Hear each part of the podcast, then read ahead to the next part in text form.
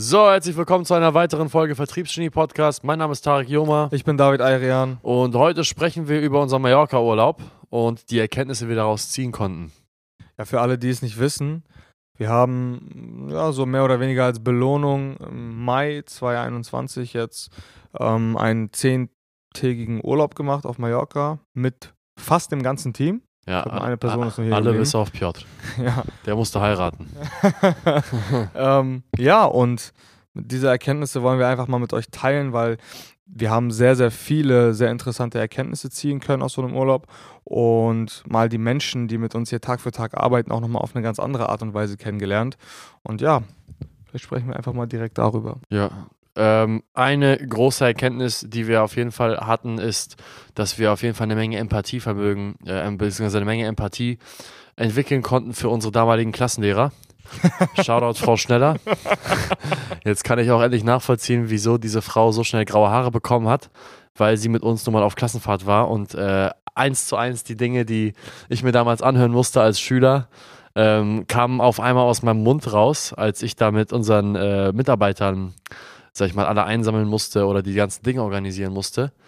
Also ähm, das war das war so meine größte Erkenntnis, würde ich Ja, sagen. auf jeden Fall. Also so, so banale Sachen wie, lass uns mal heute. Also wir haben ja dort eine große Finca gemietet. Ähm, das nochmal dazu. Das Zwei. Heißt, zwei, richtig. Aber dazu kommen wir später.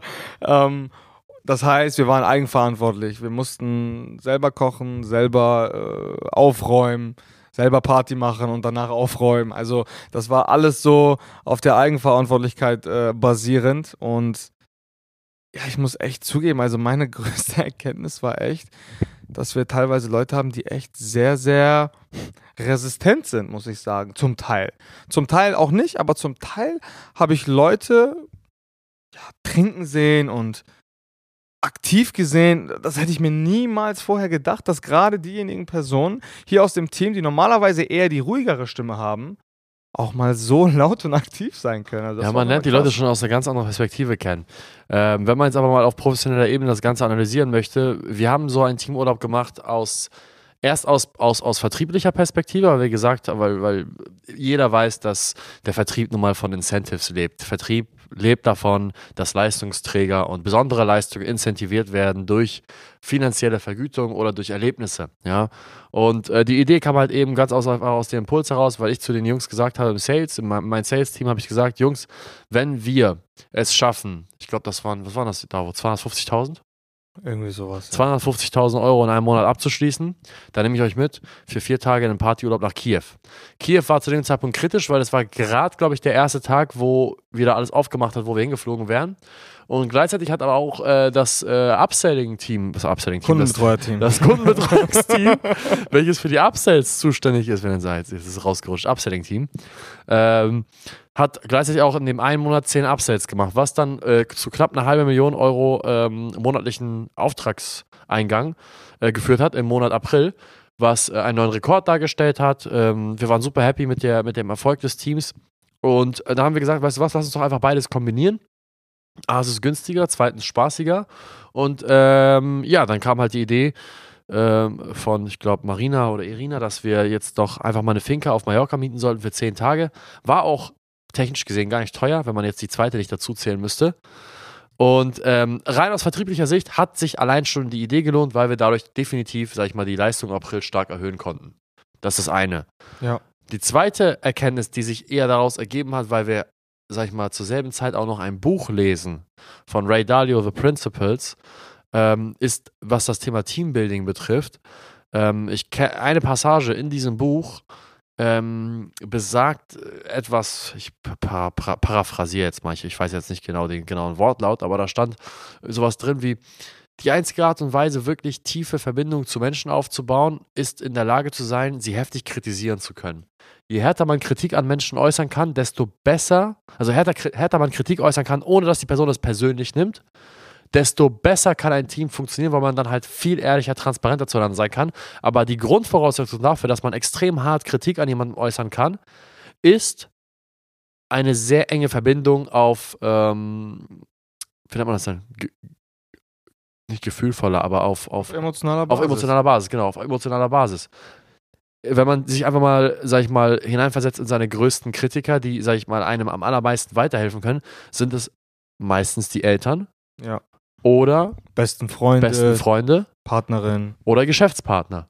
Also aus der Firma habe hab, hab ich zum Beispiel die, die stärkste emotionale Verbindung jetzt zu dir, auf, auf geschäftlicher Ebene zum Beispiel. Deswegen bin ich auch am allermeisten in der Lage, Kritik von dir anzunehmen, auch wenn sie mal heftiger ausfällt.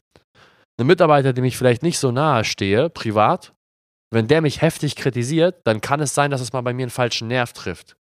Weißt du, was ich meine? Ja, auf jeden Fall. Und das hat Ray Dalio ja auch gesagt in seinem Buch, dass je näher man verbunden ist mit bestimmten Menschen, desto, desto, sag ich mal, höher ist die emotionale Verbundenheit und umso stärker kann auch die Kritik werden. Das heißt, die Highs können higher werden und die Lows können immer lower werden. Und das war auch nochmal so eine Sache, die sich jetzt in den nächsten Wochen zeigen wird. Und ich denke, wir haben, die Leute haben sich untereinander einfach auf einer ganz tieferen Ebene äh, kennengelernt, ähm, dass wir halt eben diese Kritikfähigkeit stark erhöht haben und für die nächsten Wochen definitiv, äh, sag ich mal, einen äh, Anstieg von Verbesserungen sehen werden. Ja, 100 Prozent. Und ich bin ja auch immer so ein Verfechter davon, ähm, zu sagen, dass wenn Leute eine Sache machen, die vielleicht nur eine Kleinigkeit darstellt, wie jetzt zum Beispiel ja, aufzuräumen nach einer langen Partynacht oder sonstiges, spiegelt das für mich auch immer wieder mh, die, die, die Fähigkeiten, die dafür notwendig sind, auch irgendwo im Berufsalltag wieder. Und ich finde, und ich bin da auch sehr, sehr stark von überzeugt, dass wir jetzt in diesem Urlaub gemeinsam alle auch mal so ein bisschen haben unsere Hüllen fallen lassen, so ein bisschen das Ego auch mal ein bisschen rausgenommen.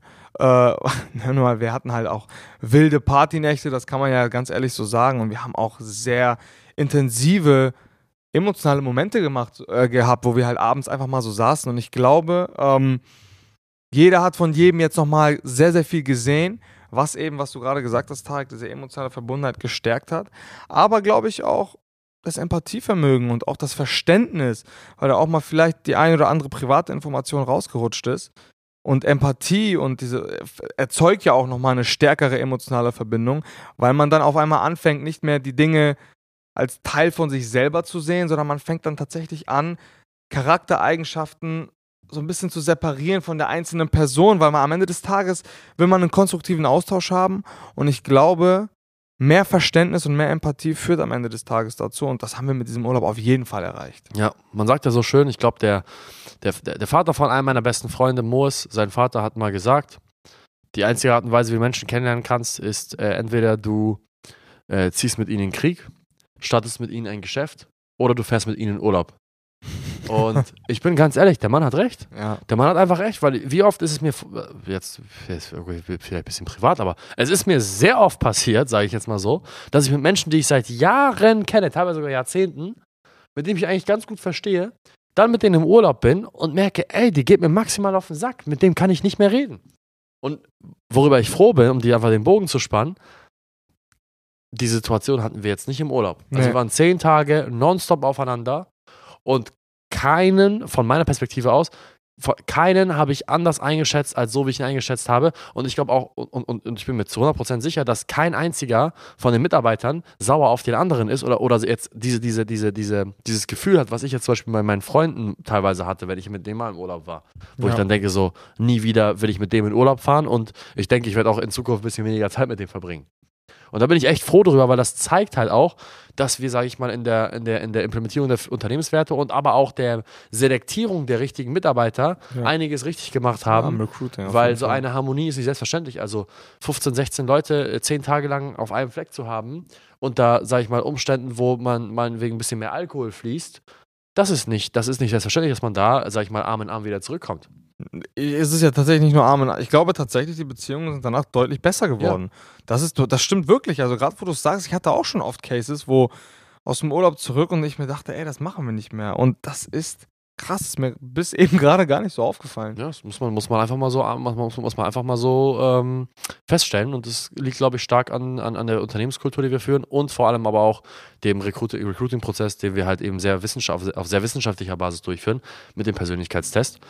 Ähm, ja, ich denke, wir haben dazu genug gesagt. Einzelheiten aus dem Urlaub werden nur in Workshops äh, publiziert. Das heißt, wenn ihr mehr dazu wissen wollt, bewerbt euch gerne auf ein Beratungsgespräch bei www.saleshacks.de. Ähm, werdet Kunde, bucht einen Workshop und wir erzählen euch ganz gerne mehr dazu, was da alles Lustiges passiert ist. Äh, in dem Sinne, vielen Dank fürs Zuhören und bis zum nächsten Mal. Bis zum nächsten Mal. Ciao, ciao.